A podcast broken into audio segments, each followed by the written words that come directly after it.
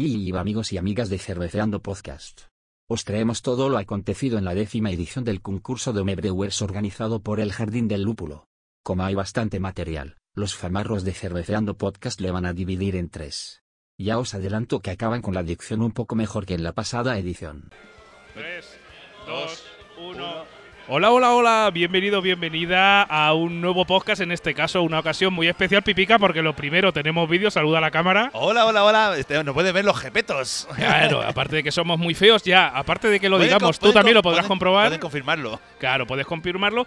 Y es que estamos de enhorabuena porque otro año más estamos aquí en el concurso, en la final de concurso de Homebrewer, organizado por el Jardín del Lúpulo. Estamos aquí en Vallecas. Ahí tenemos el Jardín del Lúpulo. Por ahí está, ahora lo entrevistaremos. Estamos aquí en la compañía de cerveza Valle del Cas en Vallecar, donde esta tarde eh, se celebrará la final y con todos los premiados, que nosotros también nos sabremos si nos llevaremos algo. Hemos presentado aquí una, una cerveza, una cervecita muy especial. aquí el de Sasa y ahora mismo, a estas horas, que son las 11 y 39 de la mañana, se está celebrando una cosa que está muy guay en el mundo de Homebrewer. Para que no lo sepa, Homebrewer es aquella gente que hace cerveza en su casa. Y es una jornada donde vienen distintos homebrewer con sus cervezas y lo que mola es que las puedes intercambiar unas con otras para probar diferentes estilos. Pipica, cuéntanos un poco qué has visto por ahí. Pues mira, por ejemplo, me he encontrado que, por ejemplo, Rafa ha hecho una cerveza, por ejemplo, con kiwi. Eh, eh, ya, ya le hemos pedido una que a mí ya sabes que las frutitas me gustan. Ha hecho una cerveza con kiwi. La verdad es que no puedo tener mucho, mucho tiempo para mirar. Ahora, bueno, tu hermanico lo tenemos por aquí, sí. golimeando y intercambiando. Ahora, a lo largo del día, vamos a hacer distintas entrevistas. Aunque para nosotros será todo un día y será un día muy largo, probablemente este episodio lo escuchéis en dos o tres veces. Sí, y, en dos o tres eh, estados de. Estados, estados de embriaguez o no. Intentaremos no vocalizar mejor que el año pasado. Exacto, os recomendamos. Mira, por aquí viene más gente, por aquí viene Juan Jotur, que lo tendremos por aquí, que es el que gana todos los años. Eh, bueno, vamos a. Por lo que os decía, que en este episodio lo escucharéis seguramente varias veces. Os remitimos también a la grabación que hicimos el año pasado y esperamos eh, no eh, trabarnos la lengua tanto como a última hora del año pasado, pero bueno, si ocurriera, os pedimos ya disculpas para empezar. Pero lo que vamos a hacer es pasárselo bien y bueno, pasarlo bien, vamos a pasarlo de estupendamente. y, que vosotros disfrutéis con el podcast. Por este, supuesto, que sigáis aprendiendo, conozcáis aquí gente guay, que sigáis aprendiendo de cervezas y ya está. Así que hasta aquí esta primera parte y ahora pasamos a la entrevista, Pipica. Venga, pues ahora mismo vamos a buscar ya en breve vamos a, ver. a probablemente a Rodrigo y empecemos. Exactamente, hasta ahora mismo. Adiós. Cervecea, cerveceando, cerveceando podcast. Bueno, pues tenemos las 11.52 de la mañana y tenemos aquí a Rodrigo Valdezate del Jardín del Lúpulo, nuestro colaborador y sobre todo organizador de este décimo concurso de Homebrewers. ¿Qué tal? ¿Cómo estás? Muy bien, muchas gracias por dejarme otro hueco aquí como todos los años por estas fechas y como todos los yo lo agradezco y lo disfruto. Claro que sí. Bueno, ya sabes, como dice Pipica, esta es tu casa para lo que quieras. Cuéntanos cómo, cómo has visto este décimo aniversario. Bueno, lo primero, segundo, después. Lo mejor de todo es que Rodrigo nos cuente qué pasos vamos a hacer, digamos, cómo va a ir lo que es lo que vamos a hacer a lo largo de todo el día, qué está viendo ahora mismo aquí en Valle del Casque, está viendo un intercambio de cervezas. Exacto. Y luego ya que nos vea un poquito cómo se ha habido este décimo aniversario, como. Bueno, como, como decís eso, este año cumplíamos 10 años organizando el concurso, con uno de parón por la pandemia, lamentablemente, pero ya estamos ahí a tope. Y, como comentábamos antes, este año ya sin restricciones, ni mascarillas, ni nada, que a gusto, ¿eh? ¡Qué gusto! gusto, Madre mía, el año pasado grabando con mascarillas. Entonces, bueno, como, como era el décimo aniversario, queríamos hacer las cosas muy a lo grande. Y, una de las cosas que nos propusimos era retomar la jornada de intercambio que precisamente se hizo el último año antes de la pandemia. Efectivamente, porque el año pasado. El año pasado fue oficiosa. Exacto. Oficiosa. Sí, sí, sí, Y entonces ahora, este año, pues a lo grande. Y aquí estamos con más de 30 homebrewers que están intercambiando sus cervezas. Ahora vamos a tener una charla con Jessica Mi, una jueza internacional que viene desde México. Después vamos a hacer una cata Después eh, vamos a ir a comer todos juntos porque nada más comer tenemos otra charla de Rual de Monkey.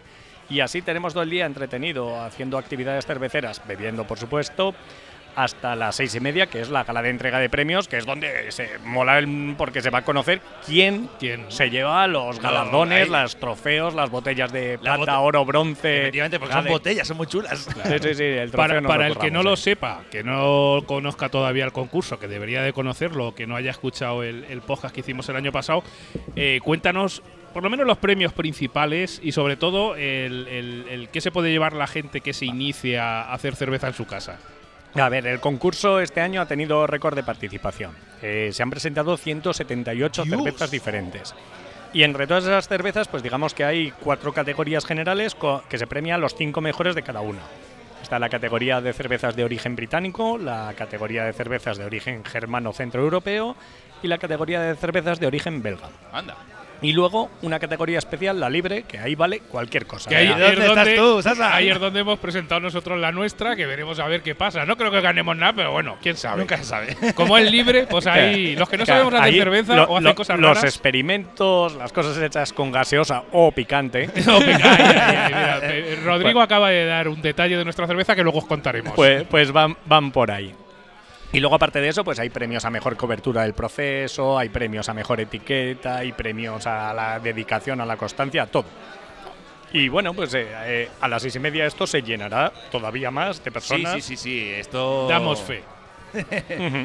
Pues nada, pues ahí estamos aquí. Vamos, yo creo que nos vamos a pasar un día estupendo. No os perdáis aquí No lo dudéis. esto, el problema es que cuando escuchéis esto, esto ya, habrá ocurrido, pero lo que tenéis que hacer es anotarlo en vuestros calendarios, seguir en redes sociales a nosotros y al Jardín del Lúpulo, que lo indica.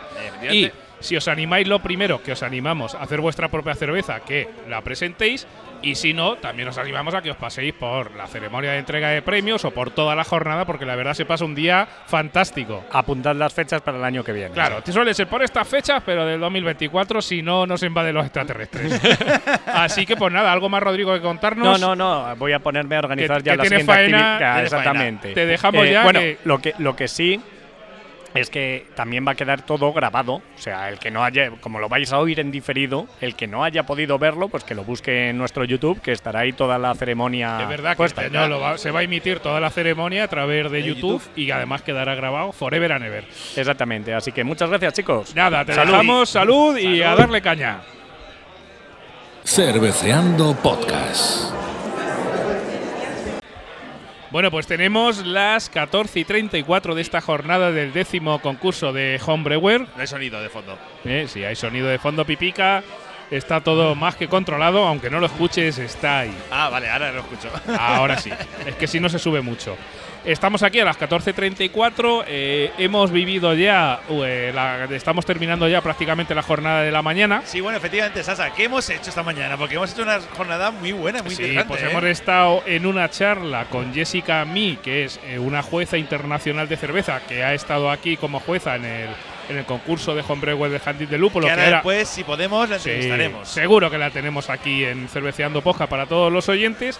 Y ahora también hemos vivido una cata, también con los jueces, con Jessica Mi y con, eh, no me acuerdo el nombre, ahora lo miramos, de, de Monkey Beer, que también es un juez ha sido juez dentro del concurso de, del Jardín de Lúpulo. Y fabricante, y fabricante que lo, intentaremos tenerlo también esta tarde, aunque para vosotros esta tarde igual es dentro de 15 días. O es la mañana o madrugada o a saber cuánto claro, A nosotros la, la, continuidad en el tiempo es difícil. Hemos vivido una cata de algunas cervezas que se han presentado al concurso y otras que no con la, eh, digamos, para vivir un poquito la experiencia de, desde el punto de vista de los jueces. Sí, la verdad es que ha sido muy interesante porque los jueces nos han ido explicando precisamente los tipos de malta, o sea, le han ido corrigiendo a los propios fabricantes en plan de decir, pues mira, esto Bueno, más, que corrigiendo, sugiriendo para mejorar. Bueno, Aquí nadie corrige, pipica. sugiriendo para mejorar, en plan de decir, pues mira, ¿qué has hecho? Mira, pues yo haría esto, pues yo haría tal ha sido muy interesante probar diferentes tipos de cerveza porque de hecho hemos descubierto estilos muy diversos. Sí, de hecho hemos descubierto Sasa y yo que ahora lo confesamos en, en riguroso medio directo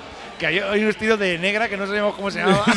el Dark Mill, yo, a ver, el nombre me sonaba, pero no sabía muy bien definirlo. Y estamos así yo, y lo decimos ahora, que luego nos escuchen los oyentes, van a decir, ¿qué capullos?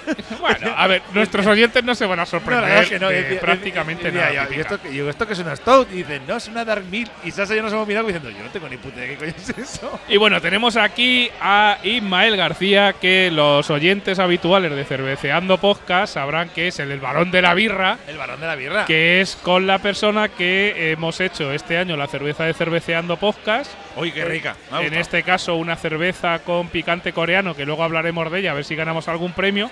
Pero bueno, eh, eh, viene, ya que, está, ya que lo tenemos aquí, vamos a ver que nos cuente un poquito eh, las distintas cervezas que hemos probado en la cata. Pues nada, hola a todos.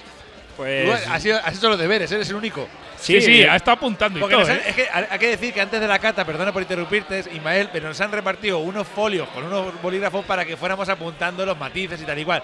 Nadie lo ha hecho. Bueno, yo creo, creo que Pipica le he pillado dibujando un pene, no, pero no, no, no, Esta vez no. Esta vez no. Esta vez no. Para la próxima seguro. Puede ser.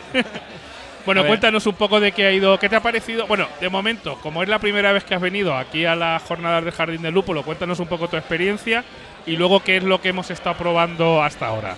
Pues la experiencia es realmente buena, estás aquí rodeado de, cerveceros, la verdad es que pues, se, se, aprende mucho, pues yo intento arrimarme a uno a otro, escuchar sus, eh, sus comentarios y, bueno, al final pues es aprender, aprender un poquito para luego de hecho, me poder... Me han preguntado por ti, nos han dicho que si es la primera cerveza que hemos hecho y he dicho, bueno, yo sé que Ismael ha hecho varias veces sus pinitos en su casa, pero ahora sí que por fin has presentado la cerveza. Sí, claro, y aquí ya pues he ido intercambiando impresiones con con esta gente. La verdad es que son cerveceros caseros, pero, pero claro, su experiencia es, brutal y, bueno, pues al final es ir aprendiendo detalles, cosas de, cada uno y, bueno, luego lo, iremos intentando en, nuestras propias Hombre, cervezas. Lo, bueno que tienen estas jornadas pipica es que aunque aquí hay gente muy pro, sí que eh, todos están muy dispuestos a que les puedas preguntar cualquier cosa, a apoyarnos, a enseñarte y a aprender cosas nuevas. Que ahora hemos visto por ahí un barril de cerveza casera que tengo que preguntar yo eso cómo va porque no lo conocía. No, no, no, es verdad. Y bueno, y aquí hay mucha camaradería. O sea, la gente se suele ayudar unos a otros y suele haber en plan de decir, oye, pues mira, yo lo haría así o yo he intentado usar esto. Aquí hay muy buen rollo, me gusta mucho.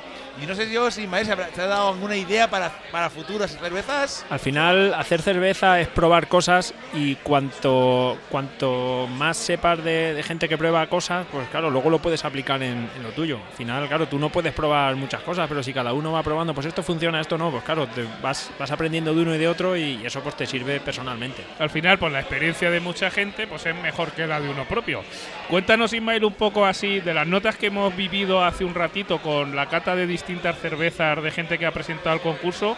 Cuéntanos un poco así eh, las, que más te han llamado la atención. Que eh, te hemos visto que has tomado unas cuantas notas y así nuestros oyentes van viendo un poco qué, qué tipo de cervezas se hacen aquí. Porque aquí, sobre todo en el concurso de Homebrewer, aparte de hacer, digamos, estilos tradicionales, también se premia un poco pues el tema de eh, la, innovación, la investigación, sobre todo cosas nuevas. Yo me estoy echando ahora mismo una. La última que Pipica se está echando una Barley Wine que vamos. que esto está, estando buenísimo. Uh, no te digo yo lo bueno que está. Pues la verdad es que ha sido una cata muy variada y hemos tenido siete cervezas.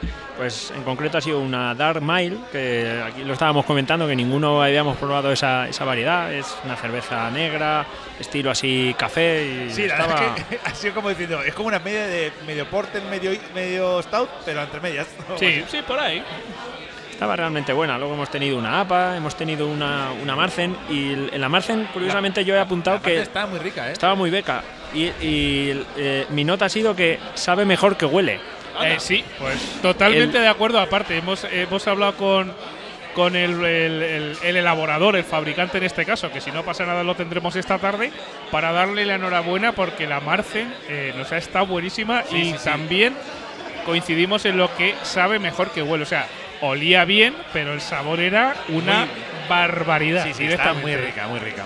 Luego hemos tenido también una, una porter sin lúpulo, que nos está explicando el, chaval que no la, no la había echado lúpulo, pero estaba buena. Decía que no era cerveza, pero sí, sí que era. Yo, desde mi punto de vista. Hombre, a ver, al final cerveza. Eh, ¿Zumo de cebada? Eh, eh, es zumo de cebada ligeramente fermentado. El tema del lúpulo es un tema, tema de amargor y tema de un poco de higienización. Pero bueno, ¿puede existir cerveza sin lúpulo? Pues sí.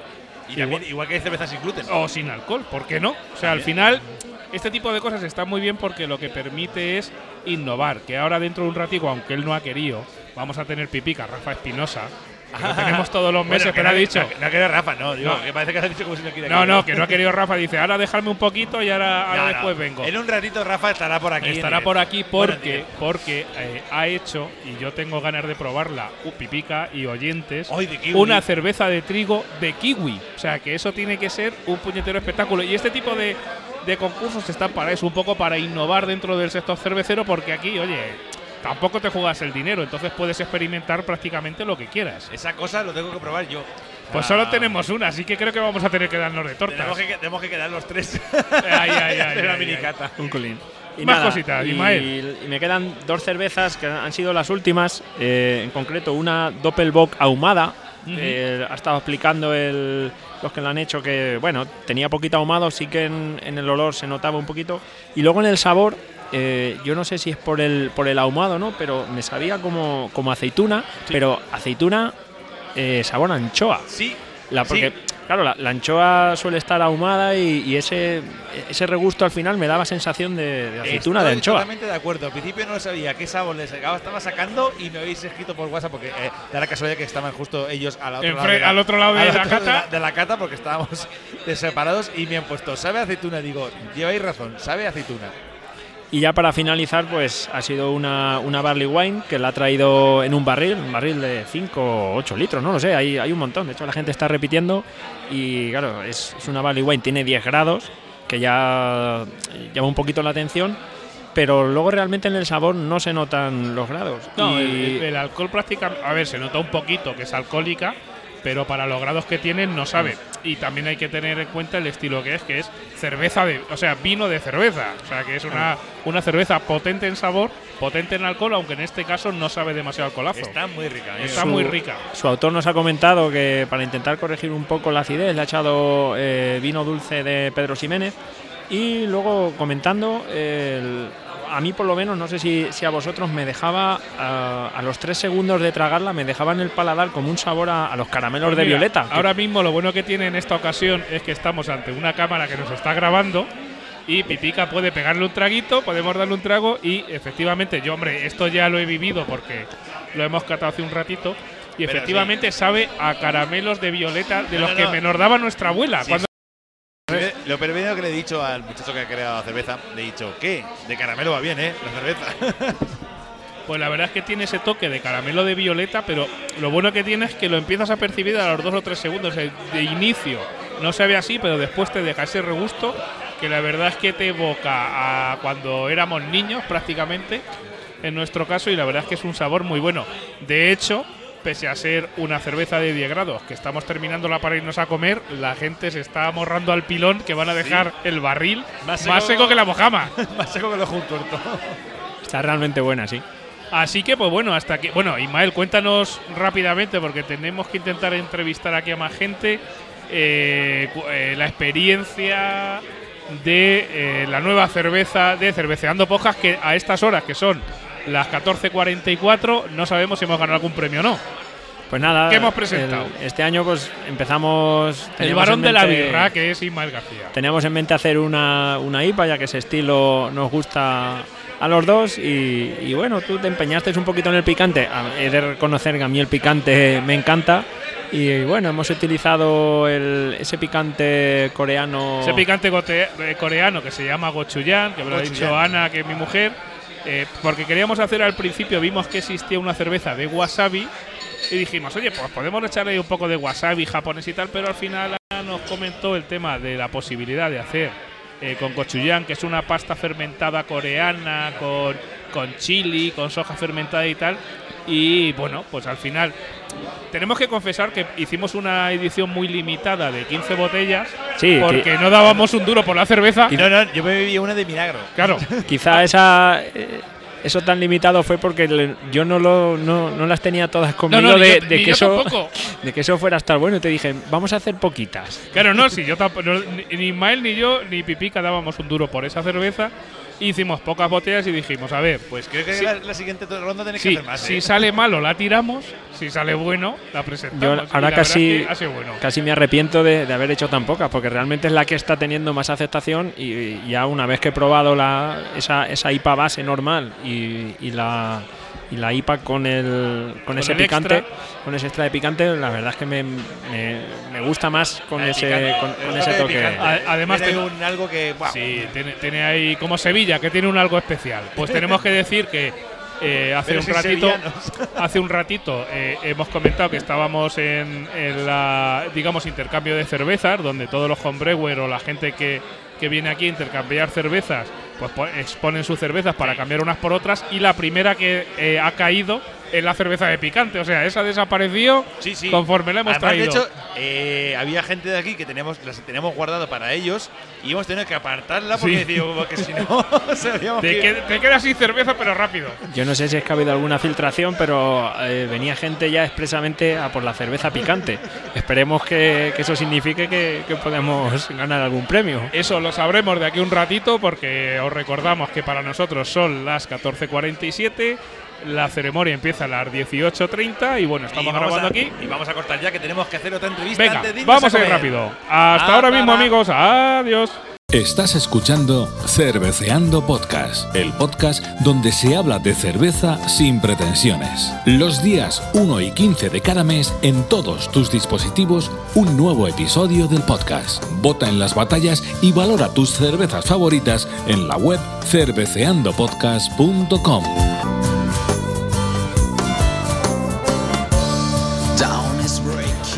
Bueno, pues tenemos las 3 menos 10 de la tarde. Estamos a punto de terminar esta jornada matutina del décimo concurso de Homebrewer organizado por el Jardín del Lúpulo.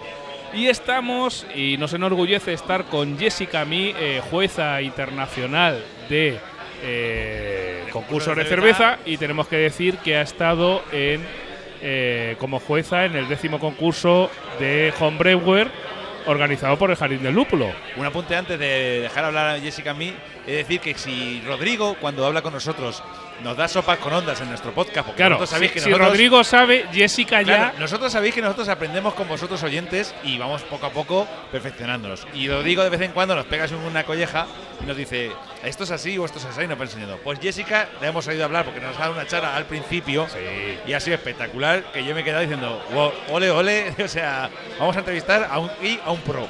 Claro, Jessica es mexicana y eh, ha estado por aquí en el, como jueza dentro del concurso de, Pero ha estado de. Homebrewer. Y aparte nos ha dado una charla magistral que la verdad es que hemos aprendido muchísimo. Y bueno, Jessica, eh, queríamos comentarte eh, cómo ha sido tu experiencia en un concurso. Eh, ¿Ha sido la primera vez que, que has estado aquí en España en algún, como jueza dentro de algún concurso? O- Eh, sí, bueno, de hecho fue en 2020 cuando estuve La evaluando pandemia. aquí en la pandemia, Ajá. cuando explotó y cuando inició todo. Eh, fue la primera vez que participé en este concurso y me llevé una muy grata sorpresa. ¿Sí? Sí, eh, cervezas bastante buenas. Yo a mí me inter- cuando Rodrigo me escribió y me dijo Jessica ven a mi competencia, quiero que evalúes. Eh, yo encantada porque justo el homebrewing dice mucho de una región. Eh, yo no sabía qué esperar porque la industria cervecera eh, por primera vez vine en 2019 a Madrid. Eh, yo pensaba que la industria cervecera estaba más desarrollada de lo que me encontré en 2019. Ha dado pasos agigantados y ha avanzado mucho. Y en 2020 yo dije, sí, quiero conocer qué está pasando en el homebrewing.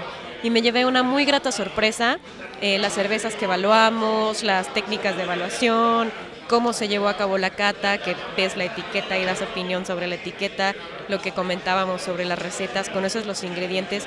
Entonces fue una muy grata experiencia de la cual yo aprendí muchísimo también, ¿no? Y que siempre cuando voy a una competencia trato de sacar lo que más, el aprendizaje que más pueda obtener y de adaptar y adoptar ciertas cosas para llevarlas a mi país también, ¿no? Y para poder seguir contribuyendo y bueno, si esto funcionó y funciona de esta manera en Madrid, voy a ver si puedo adaptarlo en México. Eh, el chiste es eh, avanzar. Claro. Y bueno, ya que vienes de, de un país tan lejano aquí como, como México, eh, ¿cuál es tu impresión del tema del homebrewing aquí en España? De inicio, y ahora te preguntaré por el tema de homebrewing en México, que entiendo que será distinto probablemente. Bien, creo que se están haciendo buenas cosas, eh, a diferencia de 2020, que es como mi referencia. Eh, bueno, el día de hoy de un promedio de siete cervezas, que fueron las que degustamos ahora. Claro, es que el, en 2020 el problema está que, bueno, nosotros vinimos pipica en 2021. 2000 2021, claro, en 2020, sí, la No, verdad es que 2020, ha evolucionado 2022, bastante. perdón. 2022. Es que nosotros no estábamos en el 2020 todavía. Estaba la pandemia aún dando, dando coletazos. La pandemia estaba ahí mal. Pero yo creo que justo la pandemia permitió que hubiera ese avance. Es verdad, es verdad. Porque razón. la gente buscaba qué hacer. Y Sí. entonces, si voy a hacer cerveza en casa, pues me voy a meter al 100%, al 80% porque no tengo otra cosa que Claro, hacer. claro. A- a- aquí hubo gente que hizo pan y cerveza Y también. gente, no sé. y gente que hizo cerveza. Y gente que hizo cerveza. Pan claro que sí. líquido, pan líquido. Claro. Pero, pero justo sí, sí es notorio, ¿no? El avance, la evolución, el crecimiento y eso da gusto. Hoy, de, de justo esa muestra, ¿no? De siete cervezas que acabamos de degustar, bueno, cerramos con una que es extraordinaria. Sí, esta, esta Barley Wine está riquísima. Es, es un balance, es una cerveza, el tipo de fermentación, la lager con decocción, o sea que, que ya haya cerveceros caseros que están haciendo ese tipo de procesos con técnicas bien controladas y con excelentes resultados, Sí. sí, es de, de impresionarse. Y cuéntanos un poco eh, cómo está, porque hasta aquí, eh, digamos a nivel de homebrewing, pues bueno, sabemos un poquito, a- gracias al Jardín del Lúpulo, cómo está el panorama cervecero, aunque hay muchos más concursos aparte del Jardín del Lúpulo. Eh, ¿Cómo está el tema del homebrewing en México? Cuéntanos un poquito allí, porque allí nosotros por lo menos desconocemos absolutamente. Sí, de hecho, ahora, bueno, podemos decir la broma de que siempre conocemos la coronita o la, o la cerveza doble X o la modelo y ya, no conocemos más cerveza de México, claro. Es un poco de rabia que realmente de México no nos llegue otra cosa que realmente probablemente haya maestros cerveceros muy buenos. ¿eh? Cuéntanos cómo está el panorama, tanto de homebrewing como Neville un poquito de industrial. Bueno, creciendo como la espuma. Eh, en los últimos años también ha habido un crecimiento exponencial. eh, a, a nivel ya comercial, cervezas, eh, cervecerías artesanales ya fundadas y operando de manera continua, probablemente desde 2015 hubo un boom cervecero. Y desde ahí eh, el crecimiento ha sido exponencial. Hoy en día hablamos de que cervecerías artesanales hay más de 2.200. Es un territorio muy grande y regionalmente pasan cosas distintas en cada ubicación geográfica dentro del territorio nacional. Claro. ¿Qué estilo se suele manejar más en México? Eh, ahora mismo se está poniendo más de moda. ¿La influencia americana se nota? En plan de, sobre todo, el, como decimos nosotros, el, Eh, capa- el IPAs. capacho. Lúpulo IPAs, como si fuese gratis. Lúpulo, venga, lúpulo, venga. Justo, justo ahora, bueno, hay una región que es en la parte norte, eh, la región de Tijuana, Ensenada, Baja California Norte, están pegados a San Diego. Claro. Entonces, esa región eh, tiene un avance mucho más adelantado que el resto del territorio, justo por su cercanía, porque colaboran más de manera directa con cerveceros de Estados Unidos, que en Estados Unidos la cultura cervecera ya lleva mucho más tiempo, eh, consiguen ingredientes más frescos, equipos a menor costo. ¿no? Entonces tienen más facilidades de hacer eh, más colaboraciones y, y trabajar de manera distinta. Y ellos sí se han enfocado en estilos americanos, ¿no? Cervezas más lupuladas, bueno, ahora con las tendencias de las hazy IPAs, ¿no? Cervezas... Que a mí me vuelven loco personalmente. Aunque también soy muy de estilos clásicos, es decir, en el mundo de la cerveza es tan lo bueno que tiene es que es tan amplio y sobre todo viviendo que venimos de un país de vino. Claro. Es decir, donde el vino, pues bueno, a ver, tiene sus matices, evidentemente, es un abanico medianamente amplio, pero el mundo cervecero es el, el mundo del vino por 100, es decir, Sí. es tan distinto y tan, y tan amplio que, que da gusto.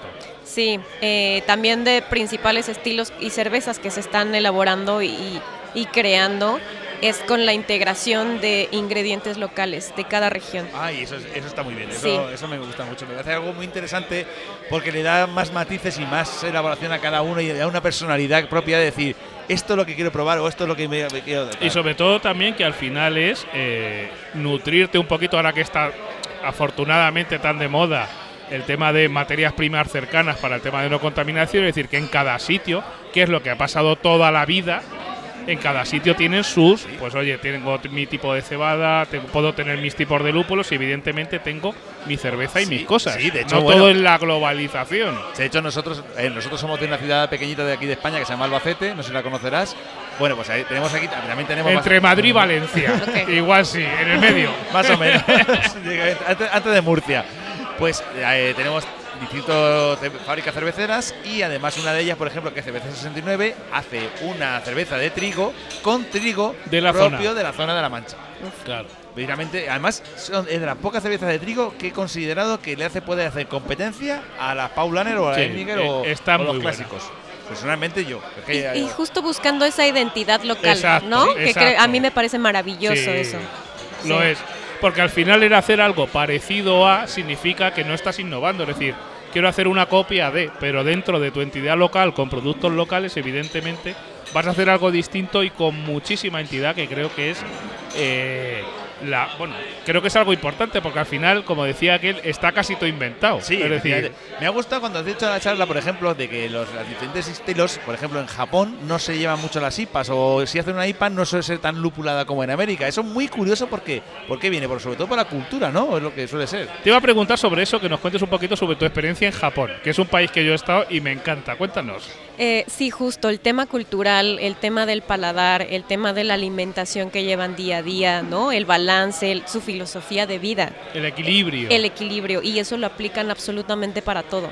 Entonces es, es muy interesante y yo no sabía tampoco qué esperar de la cerveza en Japón, porque la primera vez que fui fue en 2017 y pues yo no conocía qué estaba pasando en la industria cervecera.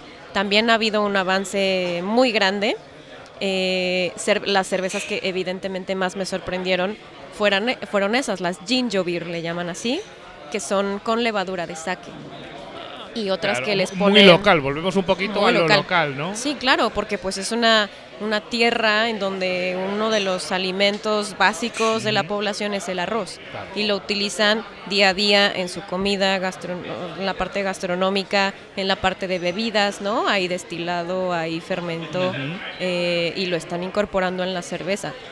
Eh, eso fue lo que más me sorprendió y en general justo el balance, ¿no? En todas las cervezas, una Imperial Stout no es algo eh, abrumador, no es algo que te sature. Sí, de estas de aquí que parece que, que parecen bizcocho, que los cortas que parece que les puedes cortar ya con un cuchillo. No, es el balance total, el equilibrio y bueno, en el tema de procesos también son tan metódicos. Sí, bueno, otra cosa no, pero son. Que entras a una fábrica de cerveza y bueno, te cubren como si antes de COVID te cubrían como si tuvieras COVID. claro, claro.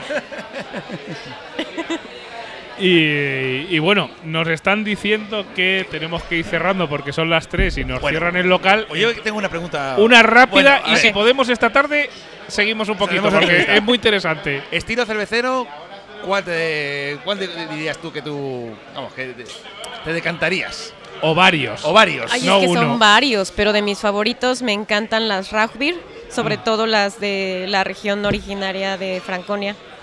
Eh, las Pilsner, disfruto muchísimo Pilsner Urkel, ¿no? de, República Checa. República Checa. Famosa, ¿dónde la haya esa cerveza? Las Red Flanders, ¿no? De Bélgica. Bélgica. Eh, son de mis cervezas favoritas. Ah, muy bien, pues lamentablemente tenemos que hacer un pequeño corte. Esperamos que esta tarde podamos seguir porque es que nos cierran, entonces no nos queda otra. Muchísimas gracias, Jessica. Y si nos da tiempo después de comer y estás por aquí disponible, continuamos un poquito con la entrevista. Claro que sí. Muchísimas gracias. Y hasta aquí el primer programa de los tres programas especiales por el décimo concurso Mebrewer organizado por el Jardín del Lúpulo el 4 de marzo de 2023. ¿Ganarán los amarros de Cerveceando Podcast algún premio? En el próximo episodio lo sabremos, y podréis escuchar entrevistas a participantes y premiados.